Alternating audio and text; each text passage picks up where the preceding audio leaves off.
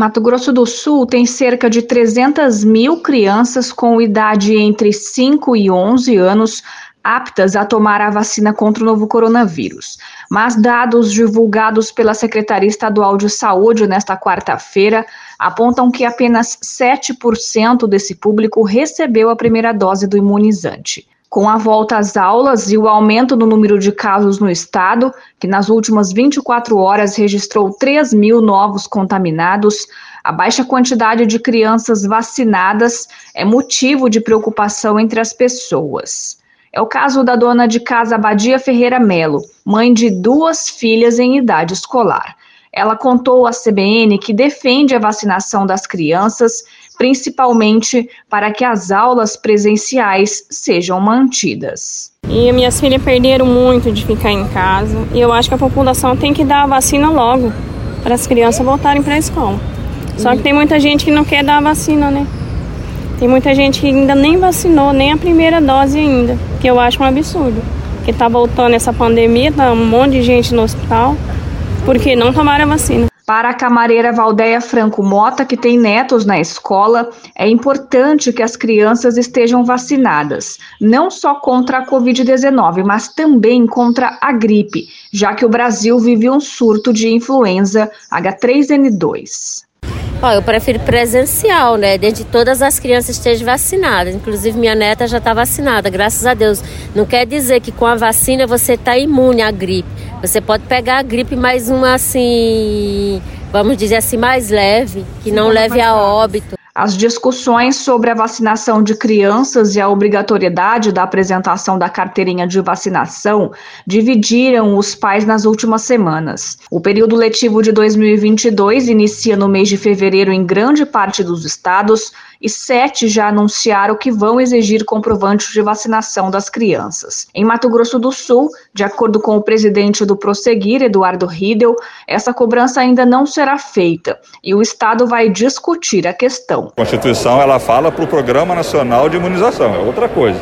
A gente não pode aplicar isso é, para esse momento que é, é absolutamente fora desse contexto normal, porque a gente está numa pandemia. Então a discussão existe, a gente está tratando ela uh, dentro do prosseguir uh, e nós vamos avaliar, vamos ver como é que anda esse processo de vacinação desse público-alvo. Mas o debate sobre a obrigatoriedade da vacinação de crianças contra o novo coronavírus também repercutiu entre a advocacia. E, de acordo com o advogado Igor Melo, embora não haja consenso sobre a criminalização ou não dos pais que não vacinarem seus filhos, especialistas em direito penal já discutem o assunto. Nesses casos, os crimes possíveis de responsabilização seriam os de expor a vida da criança ou a saúde da criança a perigo direto e iminente que é o artigo 132 do Código Penal. Homicídio, caso a contaminação da criança não vacinada é, venha resultar na morte. E aí tem uma discussão sobre dolo e culpa, que ainda é muito embrionária, até porque é um, um tema novo, enfim, que tem que ser mais amadurecida e, e mais debatida para saber se realmente existe essa possibilidade ou não. E também tem a possibilidade de sanção criminal por descumprimento de medida sanitária preventiva. Há consenso entre os juristas, como explica o advogado, de que os pais que não vacinarem as crianças contra a Covid-19 recebam sanções previstas no Estatuto da Criança e do Adolescente, que garante os direitos desse público no Brasil. As sanções não são criminais neste caso. E entre as possíveis sanções é, que são estabelecidas pelo, pelo Estatuto da Criança e do Adolescente, que é, estão as, a do artigo 249, que fala que é, quem descumprir dolosa ou culposamente os deveres inerentes ao pátrio poder familiar ou decorrente de, de tutela ou guarda, é, pode ser multado no valor de 3 a 20 salários mínimos, tá? E também tem a sanção do artigo 149. Na verdade, o artigo 149 traz diversas sanções que podem ser aplicadas. É, e acho que a mais grave delas, a que, a que chama mais atenção, é a que pode resultar na perda da guarda da criança.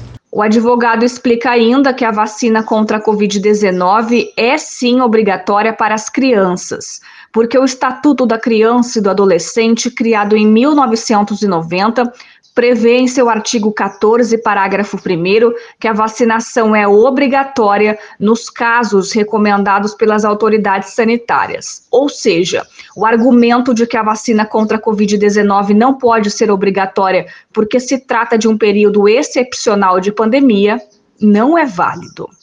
E nesse ponto, antes de, de entrar um pouco mais no mérito dessa questão, é importante destacar que o ECA é uma lei de 1990 é, então, ela foi editada num momento muito anterior à pandemia de Covid-19, né?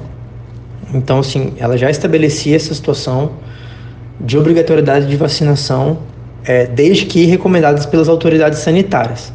Com relação ao Covid, é, a Anvisa já recomendou a aplicação da vacina contra a Covid-19 em crianças a partir de 5 anos isso em dezembro do ano passado.